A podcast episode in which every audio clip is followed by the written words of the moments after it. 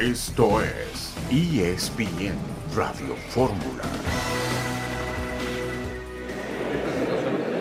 No, para mí es penoso. Yo como le, le repito, todo mi respeto para México, su federativo, su selección, el país. Nosotros encantados, nos atienden de maravilla. Siempre es un gusto venir a competir. Es el grande del área que no, no necesita, que, no necesita que, que, se manchen las cosas de esta forma. Totalmente, totalmente, totalmente, eso, eso es obvio. ¿Van a poner en la CONCACAF o solo va a quedar aquí? Si es que, dígame, yo le pregunto a usted, mi hermano, ¿qué cree que va a pasar con una denuncia? Nada.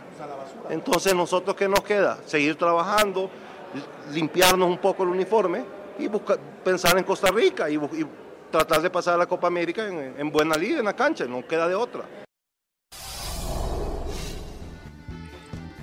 Es la voz de Juan Francisco Saibe, vicepresidente de la Federación de Honduras de Fútbol. México clasificó a la Copa América a duras penas anoche en la cancha del Estadio Azteca. Hablan de robo los hondureños y platicaremos con el periodista Marvin Ávila de Honduras el día de hoy aquí en el programa. Un saludo en este miércoles 22 de noviembre de 2023. Estamos aquí en esta emisión multimedia de ESPN Radio Fórmula. Eitan Benesra, buenas tardes. Buenas tardes, Beto, amigos, ¿cómo están? ¿Listos para platicar de selección mexicana? Que por supuesto es el gran tema después de lo que pasó ayer en la cancha del Estadio Azteca. Al límite el pase de la selección. Ya platicaremos de lo que pasó en la cancha, luego de este tema del arbitraje, que creo que conforme han pasado las horas, Beto, pues le hemos dado un mejor contexto. Sí, efectivamente, mucho de qué hablar de este partido, de lo que ocurrió ayer en el Estadio Azteca. El equipo de México avanza directamente a la Copa América. Incidentes en Maracaná, donde Argentina derrotó a Brasil. Messi salió lesionado de una ingle. Manuela Puente recibió un merecido homenaje por parte de la Federación Mexicana de Fútbol. Murió don Daniel Baños, padre de Santiago Baños, el presidente de la América. Un abrazo muy fuerte para Santiago por la muerte de su padre el día de ayer. Aaron Rodgers Eitan planea volver en dos semanas a los entrenamientos. Sería increíble si puede. Ya volver a entrenar es increíble, Beto. Una lesión del tendón de Aquiles se estima que la recuperación sea de seis a ocho meses y él eh, menos de tres meses después está para practicar. De verdad, un milagro médico. Después veremos si juega o no, Beto, porque dependerá si su equipo, los Jets de Nueva York, tienen vida, pero el esfuerzo que le está poniendo es de llamar la atención. Totalmente de acuerdo, porque ni a Melón le supo la temporada, apenas arrancando la campaña, se lastimó lamentablemente Rodgers. Mientras tanto, en el fútbol mexicano, descanso en el equipo de los Pumas de la universidad y en el Cruz Azul parece que siempre sí serán contratados Anselmi e Iván Alonso. Rafael Puente, buenas tardes. Hola Beto, ¿qué tal? ¿Cómo estás? Buenas tardes, un saludo para todos y y bueno, pues mucho para comentar, ¿no? Para platicar del partido, lo de México ayer sucedió en el Estadio Azteca. Bueno, sí, todo lo que comentabas, ¿no? El caso de Azul, cosas interesantes. Aquí estamos listos, Beto. Perfecto, Rafa. Sí, el equipo mexicano avanza a duras penas ante una selección que está muy lejos de los primeros lugares en el escalafón de la Federación Internacional de Fútbol Asociación. Tiene que llegar a los penales, desaprovecha la oportunidad de ganar en el tiempo extra cuando estaba arriba anímicamente el equipo mexicano, pésimas ejecuciones de Huerta, repeticiones correctas, me parece, por parte del árbitro. El naturalizado Quiñones no marca ninguna diferencia ni ayer ni el pasado día viernes. Es otro tema que también estaremos comentando y sobre todo, Eitan, esta inconformidad por parte de la gente de Honduras con respecto al partido del día de ayer. Sí, decía yo que las horas deben ayudar, eh, muy calientes, escuchábamos las declaraciones producto de eso, del calor, de la calentura. Creo que con el paso del tiempo habrán analizado y el arbitraje que se hace más polémico, creo por lo que se dice que por lo que fue, pues los nueve minutos. O sea, para mí la gran polémica es el gol que da el empate. Lo demás creo que está bien sustentado y hasta esos minutos extras estaban sustentados. ¿Sabes qué? También el grito que ignoró el árbitro del partido. Volveremos enseguida.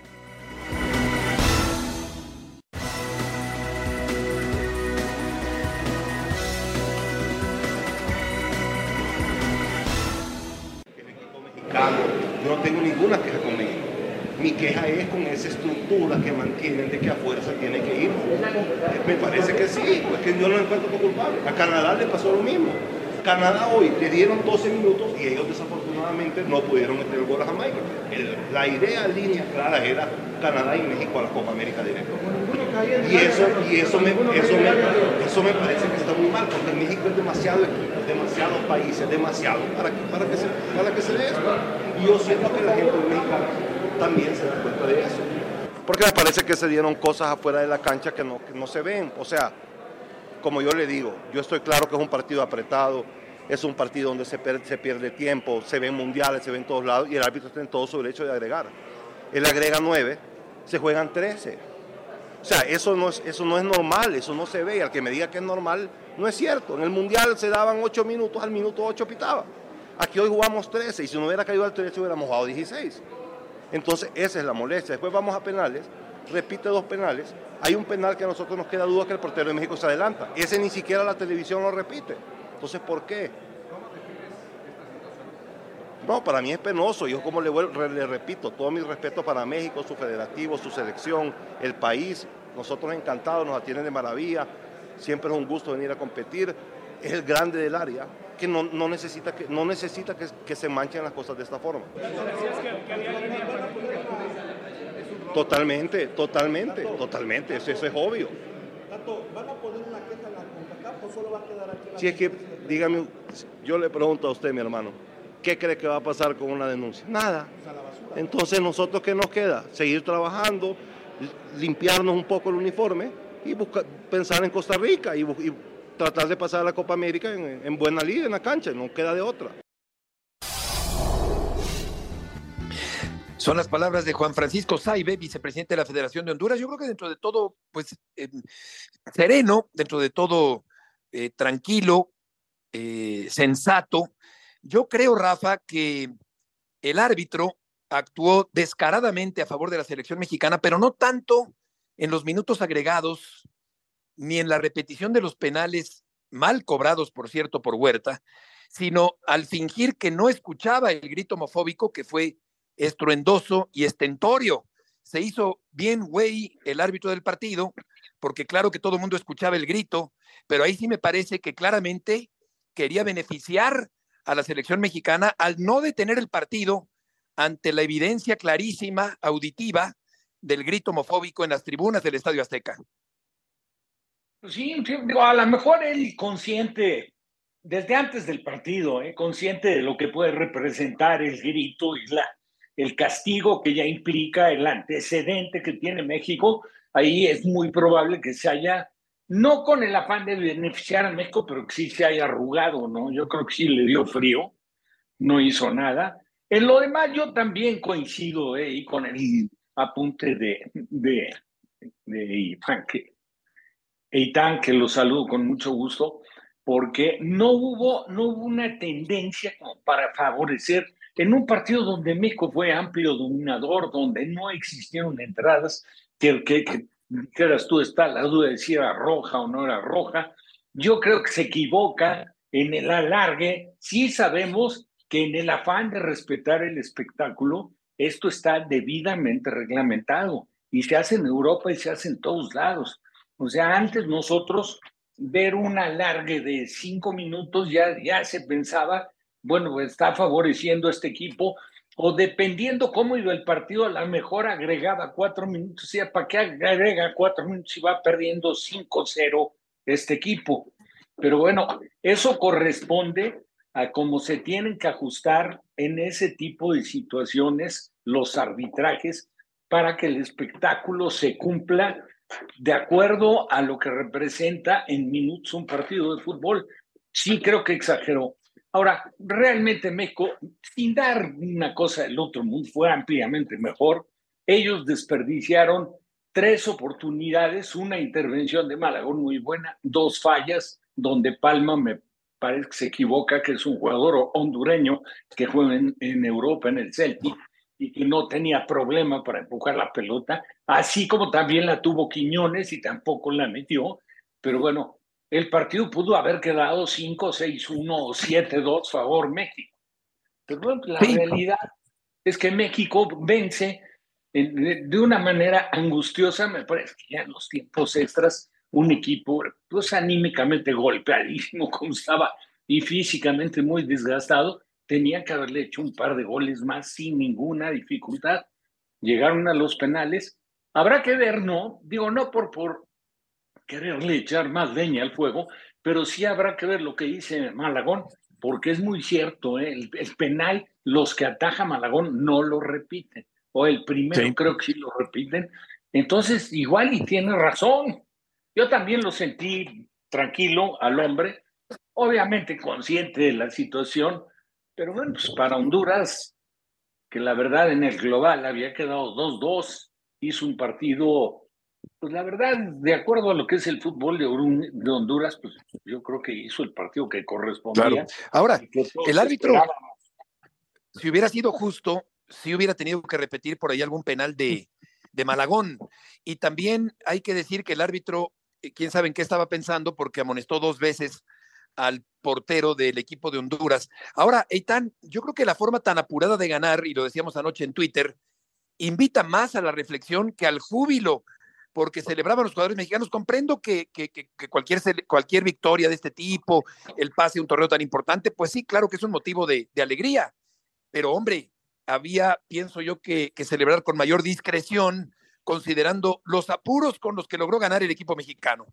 Sí, creo que, que sobre todo el júbilo llega después del gol del empate, después de que cae ese gol al final, cuando ya estaba sobre la hora México pensando que, que Costa Rica, que Canadá, que creo que ahí de repente es donde explotan los jugadores. Luego, al final los vi un poquito más tranquilos, pero de acuerdo, no esperábamos eso. Eh, todo se complica también por, por la ida, porque México pierde un partido en Honduras por un par de anotaciones y luego no es capaz de, de resolverlo temprano. Por ahí hay un cabezazo que, bueno, es una falla de, de Edson Álvarez de entrenamiento, porque el portero se va en banda y nadie siquiera acompañó al, al jugador mexicano. No es, eh, no es una actuación para nada brillante de la selección, que tiene que seguir pensando mucho y que creo yo o, espero yo eh, logremos entender en dónde está la selección mexicana. Yo sigo escuchando esto de que tiene muchos muy buenos jugadores y yo me parece que el talento con el que trabajan los técnicos nacionales es,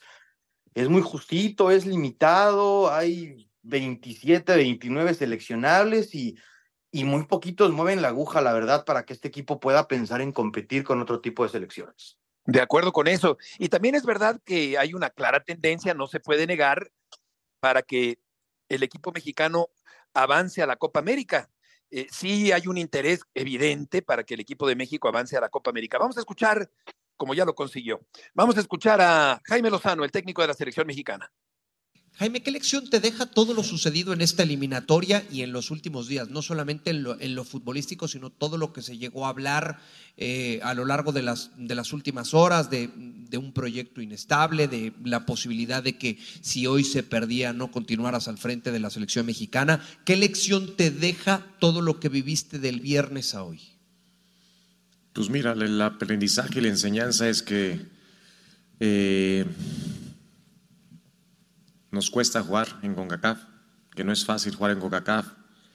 Y hacia la interna y del grupo y lo que estamos viviendo, yo lo comentaba ayer, creo que este puesto es muy inestable y, más el, director técnico de la selección nacional. Ya ser entrenador no tiene estabilidad y en esta posición mucho menos.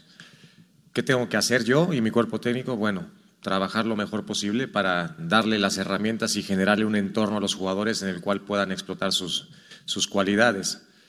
Y bueno, supongo que, se habló muchísimo de la continuidad, de la inestabilidad, como lo dices tú, pero pues es que bueno, hasta si pensamos en un proceso ya hace tres meses estamos festejando una copa, creo que por una derrota ni cuando le empatamos a Alemania tendríamos que, pensar que estamos para campeones del mundo, ni ahora que, que, se había perdido un partido de muy mala manera, sí es cierto, pero tenemos que pensar en, en procesos, en los procesos son los que nos van a llevar a hacer cosas distintas. Eh, me parece que estar cambiando no es la, no es la forma de, lograr cosas importantes, no es la forma de alcanzar los objetivos que se, que se ha planteado la, la federación.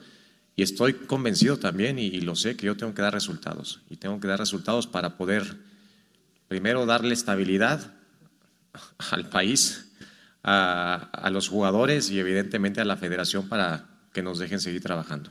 Pues me quedo con el pase, con el pase al boleto a la Copa América, me quedo con el gran esfuerzo, lo vuelvo a repetir, y el trabajo que hicieron todos, los que jugaron, los que se quedaron en la tribuna y los que y los que estuvieron en la banca con nosotros. creo que la energía que, proyectaba el estadio, la gente y, que tanto de arriba hacia abajo como de abajo hacia arriba, pues fue importantísima. Lo hablaba ayer también, que en mucho yo pensaba que la gente iba a apoyarse, veía un equipo que, que en verdad hacía las cosas como, como tenía que hacerlas. Entonces, yo creo que eso es de las cosas más importantes que, que, me llevo hoy y, y bueno, mucho agradecimiento por parte de la gente y por parte de los jugadores. Es eso, yo creo, Armando, que el equipo crezca, que el equipo madure, que el equipo aprenda a jugar los momentos del encuentro. Te digo que hoy creo que el equipo tenía claro que necesitábamos goles, que necesitábamos generar opciones de gol y por momentos, y sobre todo en el primer tiempo, eh, esa, esa, esa, necesidad nos hizo quedar muy mal parados eh, en, muchos momentos. Entonces, creo que esa madurez de la que hablas es la que vamos a buscar, esa eh, esa fortaleza mental, esa fe, todo esto, ¿no? Todo yo creo que, te digo, yo creo mucho en la cabeza y creo que es un tema muy, muy de... Eh, muy entrenable y, que nos puede ayudar muchísimo porque a lo largo de la historia creo que nos ha pasado casi siempre lo mismo.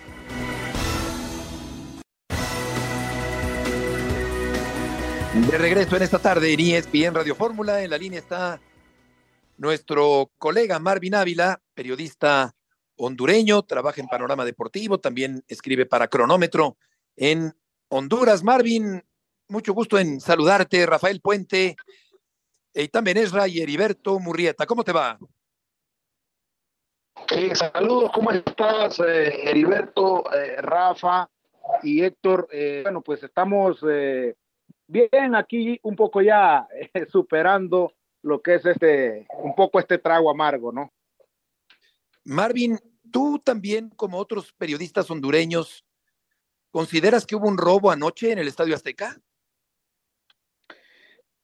Eh, fíjate, Heriberto, que eh, en este caso, eh, fíjate que personalmente yo pienso que Iván Barton, fuera del incidente, del tiempo arbitral, me parece que hizo un buen trabajo, me parece que dentro, del, dentro de las cosas que él tuvo que cumplir, Quizás por ahí en el gol de, Edson Álvarez hubo alguna jugada donde le rasgan la camisa a, a Daniel Maldonado, que quizás un, árbitro un poco más riguroso quizás la hubiera sancionado, pero también hubo jugadas eh, para los dos lados, ¿no? Eh, dejó jugar, dejó que, el partido se desarrollara, eh, salvo el incidente de que dio nueve minutos, que me parece que está bien que haya dado nueve minutos, pero el hecho de que lo haya extendido hasta 13 minutos y que pues eh, sin, sin, duda que tuvo alguna repercusión.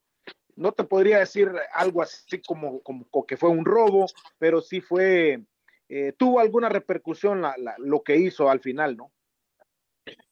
¿Sientes que los minutos que agregó no debía haberlos agregado en el segundo tiempo reglamentario? Fíjate que me parece que los nueve minutos, pues de repente están bien. Eh, quizás nunca, no pasa que te van a, que van a, aumentar los minutos, eh, todos los minutos que pierdes, ¿no? Lo que hace el árbitro es compensar con algunos minutos.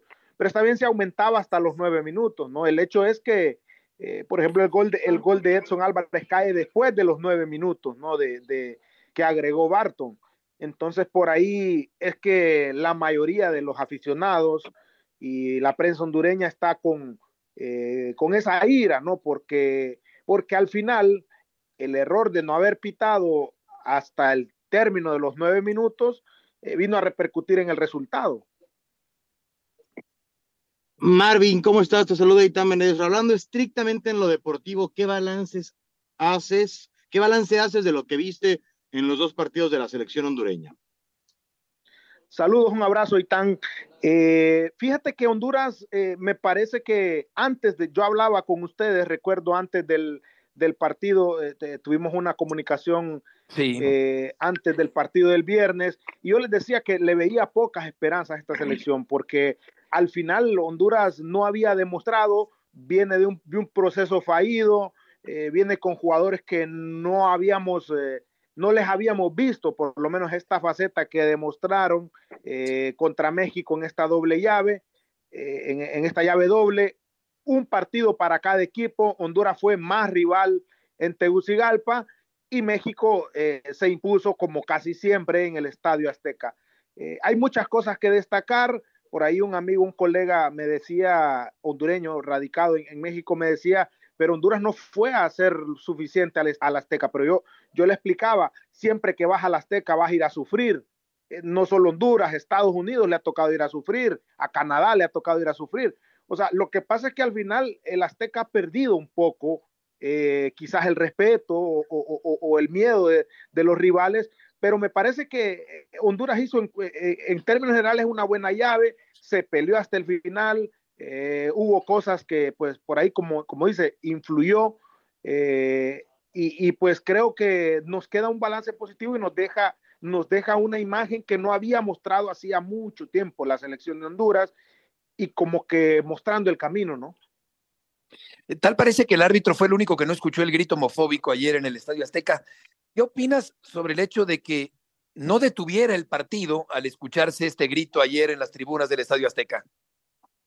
Bueno, precisamente esa es otra de las fallas de que tuvo Iván Barton. Sabía que había el grito homofóbico que inteligentemente yo escuchaba en la televisión que le subían al parlante del, del, estadio con música a la hora del grito para, para que no escuchara y, me parece pues eh, hay una equivocación, un error de Iván Barton, no haber, eh, eh, el hecho de no haber parado el partido hasta ese momento y pasó muchas veces. Entonces por ahí, por ahí viene en conjunto todo el malestar, la prensa hondureña y la afición, ¿no? Claro, porque si subían el, volumen, como dices, pues también hay una, hay, hay, un, está coludido el Estadio Azteca con, con una manipulación, sí. Sí, claro. Correcto. Marvin, gracias por tus puntos de vista. Un fuerte abrazo y saludos a la afición hondureña. Bueno, eh, saludos Heriberto, Itan, Rafa y todos y toda la audiencia de ESPN Radio. Y pues eh, bueno, felicidades también a, los mexicanos por el pase y espero pues eh, que tengan una, una buena Copa Oro, ¿no? Una Copa América. Correcto, Marvin. Muchas gracias. Que te vaya muy bien. Gracias. Oye, Rafa, pues fíjate que esto eh, de que suben el volumen para que no se escuche el grito, pues es como, como tapar el grito y, formar una alianza con los gritones y los groseros que gritan el, que lanzan el grito, que eso tampoco está bien. Como, como sede, como estadio, pues yo creo que eso no debe ocurrir. Lo que debiera ocurrir es que no se profiriera el grito, eh, el cual aparentemente el árbitro no quiso escuchar el día de ayer. Yo, yo, yo creo que quítale el yo creo y lo que tendría que pasar es una sanción todavía mayor, más ejemplar para el fútbol mexicano.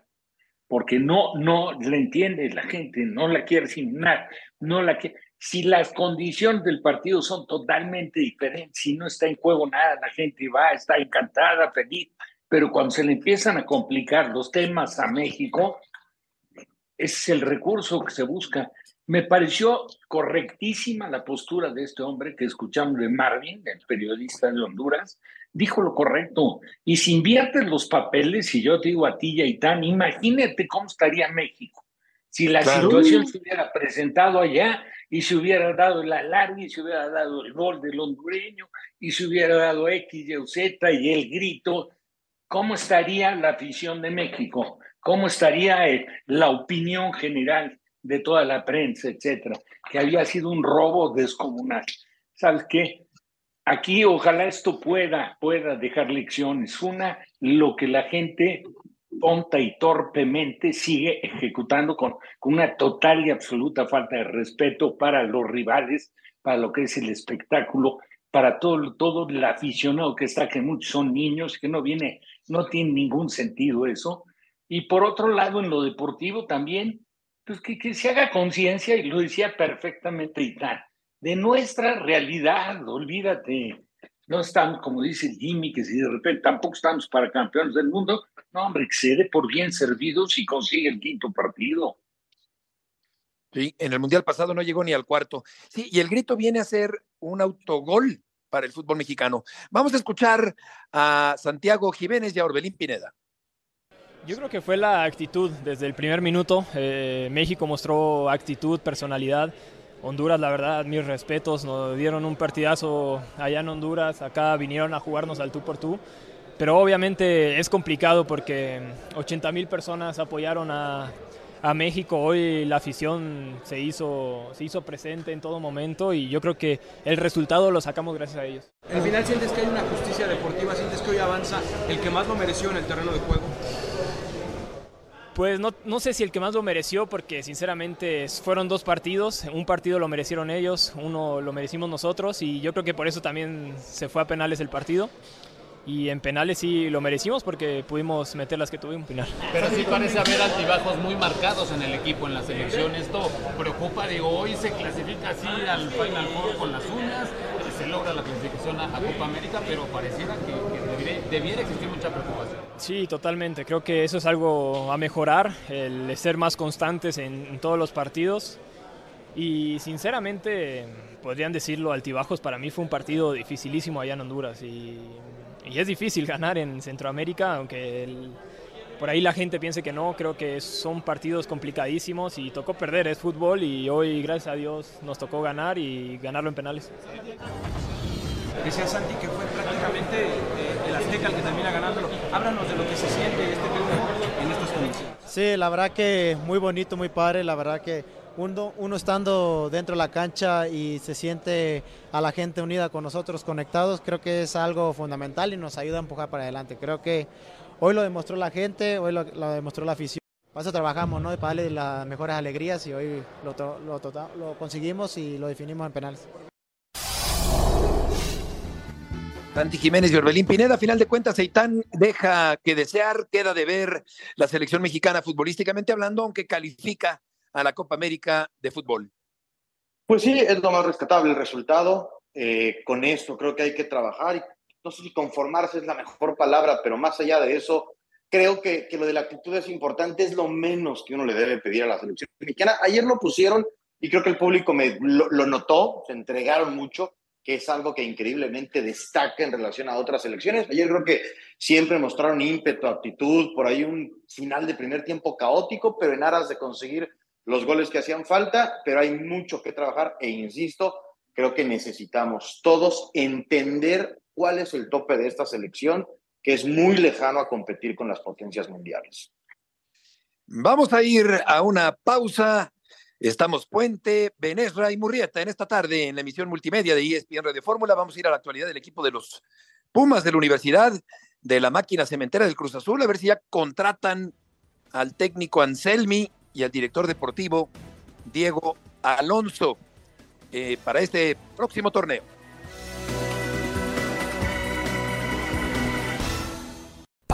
Determinación y constancia es lo que te hace campeón y mantiene tu actitud de ride or die baby.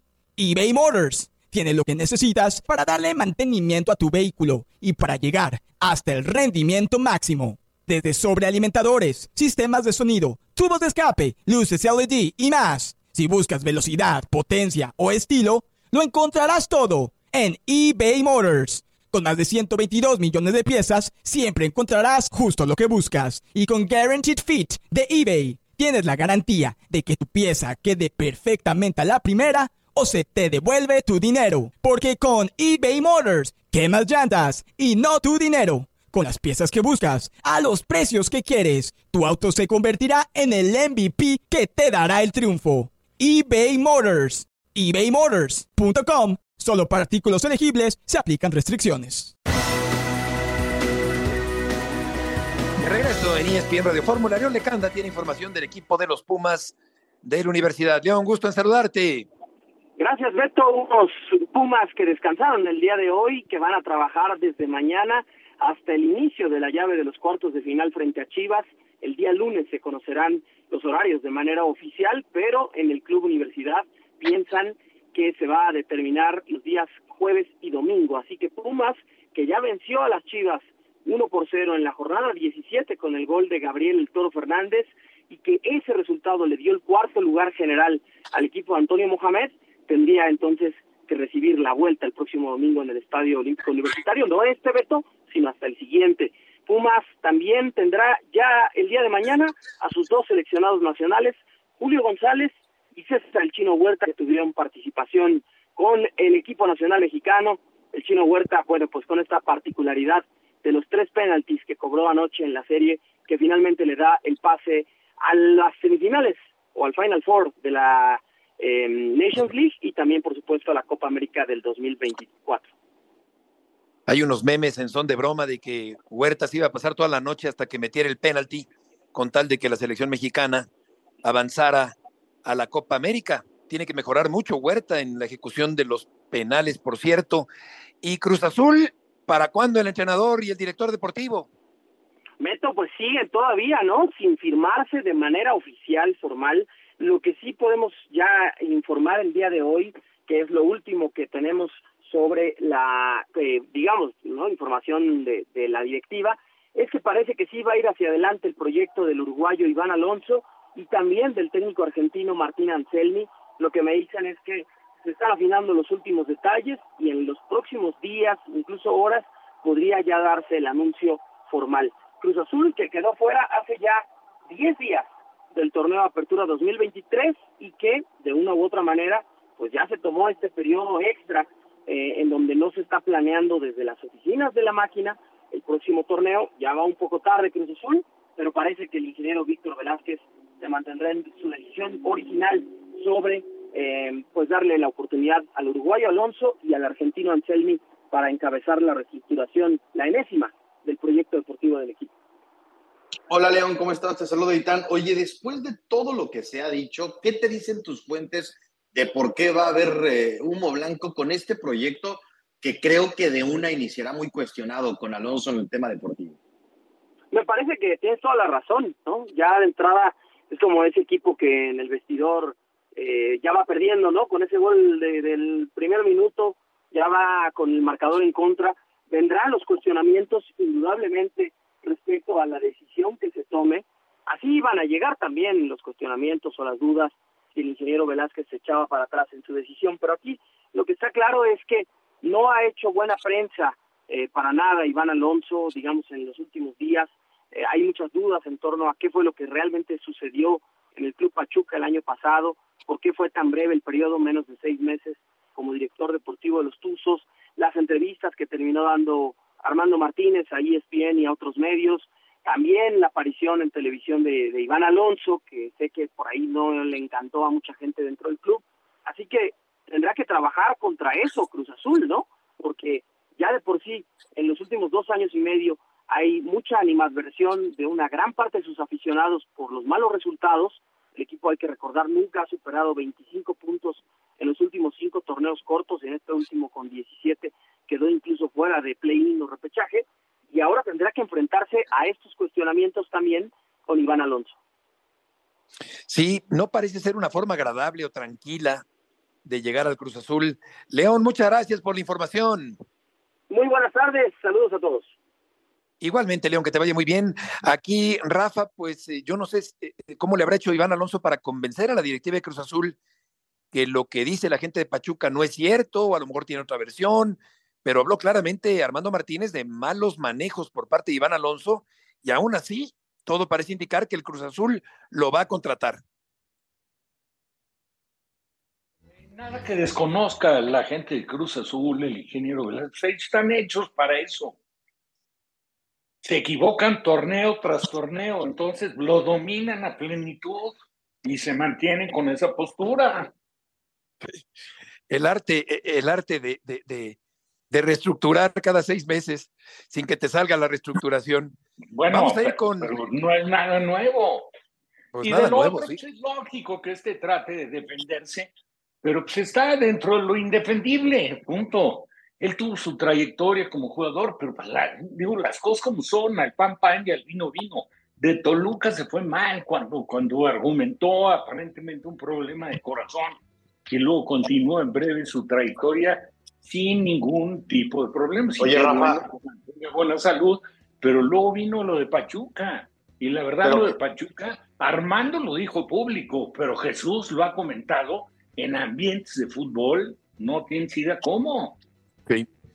Qué grave, ¿no? Entonces, no, no, perdón, Rafa, Beto, qué grave que un equipo tan importante como Cruz Azul tome estas decisiones a pesar de que la gente de fútbol, y ahora de manera pública, ya no solamente la gente de fútbol, conozca estos casos, ¿no? A mí me parece más grave porque si te equivocas y de repente eres inocente y, y cometes un error pensando en qué es lo correcto, bueno, ya está, ¿no? Eh, salió mal, pero que te digan y prefieras perder con la tuya que ganar con la ajena, creo que es triste para Cruz Azul y su afición, que son los que más batallan.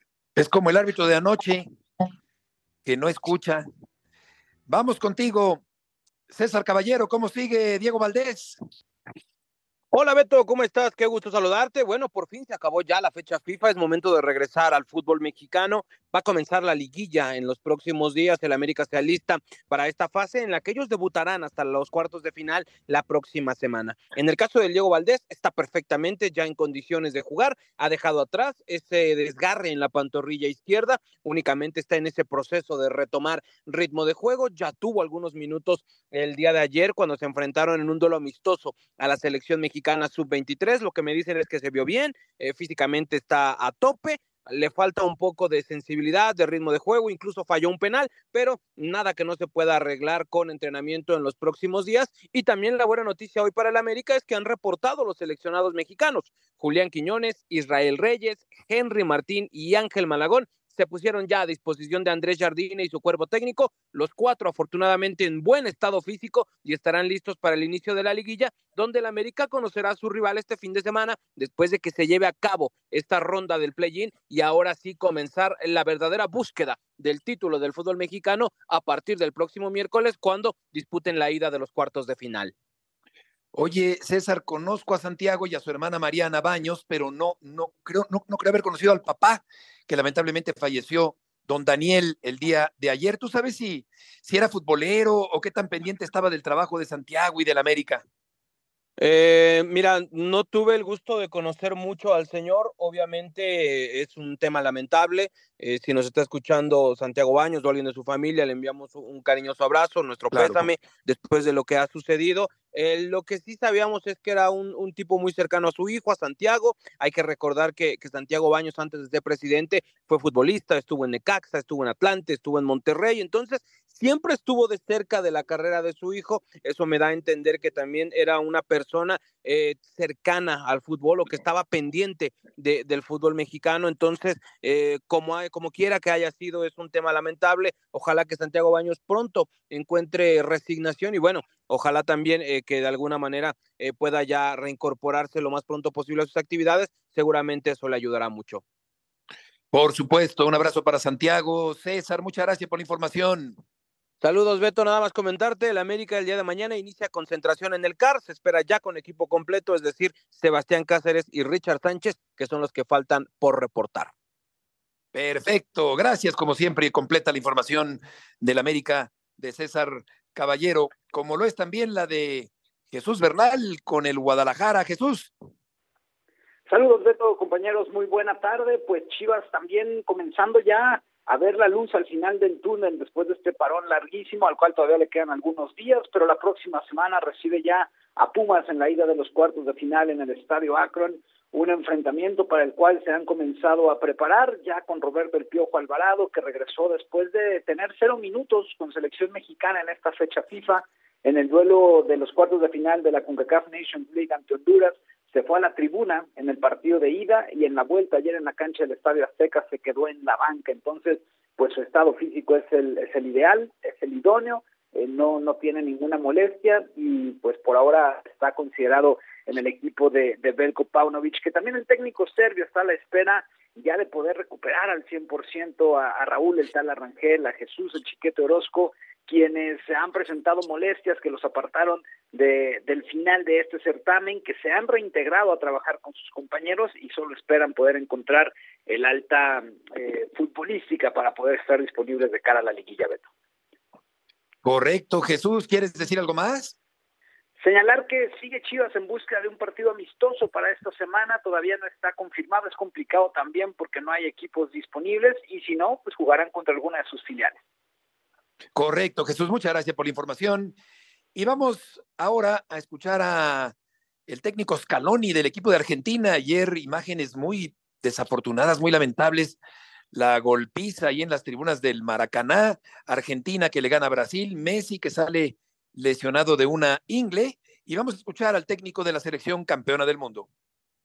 Ahora toca una cosa importante que quería decir, es, parar la pelota, ponerme a pensar, tengo muchas cosas que pensar eh, en, este, en este tiempo. Eh, estos jugadores me han dado un montón, nos han dado un montón a todo el cuerpo técnico y necesito pensar, necesito pensar mucho eh, qué voy a hacer no es un adiós ni, ni otra cosa, pero necesito pensar porque la vara está muy alta y, y está complicado seguir y está complicado seguir ganando y estos chicos lo ponen difícil. Entonces toca pensar este, este tiempo, se lo diré al presidente, se lo diré a los jugadores después, porque esta selección necesita un entrenador eh, eh, que tenga todas las energías posibles y que esté, y que esté bien.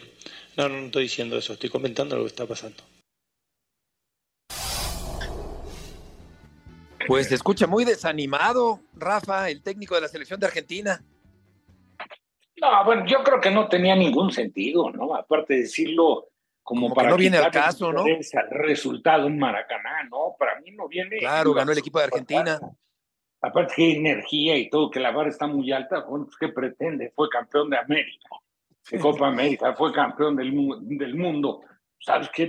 tu compromiso es seguirle y la verdad con, con el privilegio de poder manejar a un país que es futbolero como ninguno, a un país que tiene raíces fantásticas en el tema de fútbol, equipos claro, de gran calidad, internacional, de gran calidad, un abastecimiento de jugadores, un semillero, prácticamente todos, todo los equipos, todos los equipos son son fábricas de jugadores. Sabes que es un privilegio dirigir ahí.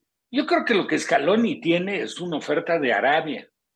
No tengo ninguna duda. Porque si no, ¿cómo, vas a, ¿cómo vas? Prácticamente está anunciando su renuncia.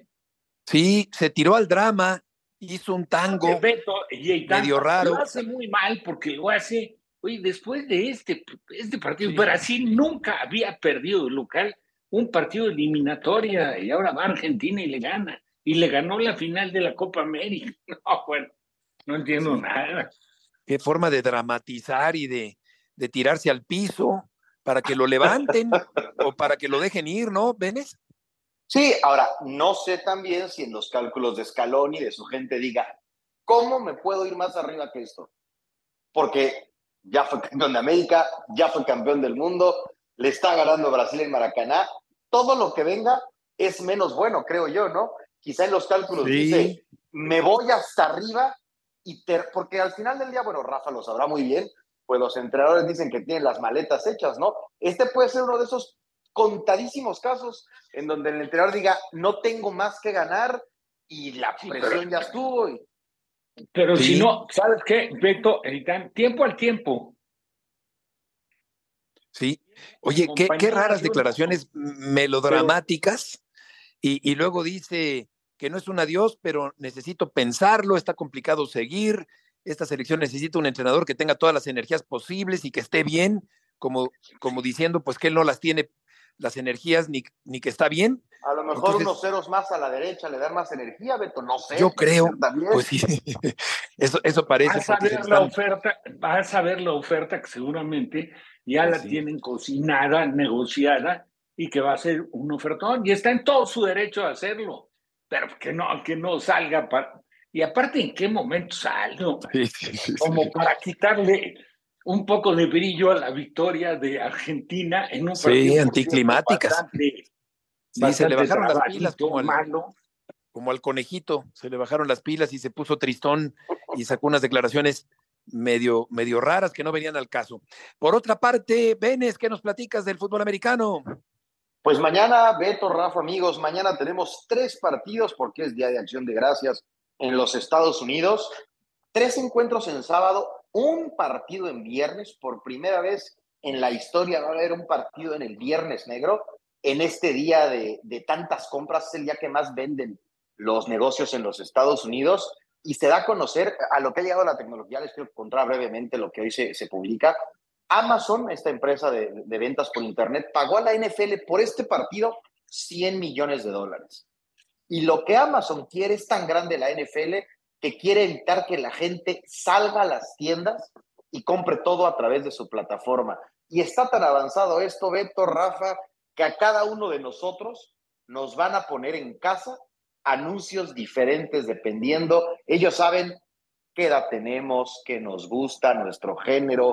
Y esto lo que quieren es vender y vender y vender y robarse cientos de millones de dólares en ventas o, ¿por qué no?, miles de millones de dólares en ventas. Es increíble, de verdad, cómo lo piensan, cómo ven ellos el negocio. Y bueno, en lo deportivo, en lo dicho, ¿no? Mañana tres partidos, eh, los tradicionales con, con Detroit y con los Vaqueros de Dallas en la mañana, en la tarde y uno más en la noche, que es el que se ha sumado, y el viernes desde Nueva York, la primera vez que en un viernes negro habrá NFL. Si tenemos lana o estamos palmados, si nos bañamos diario o no.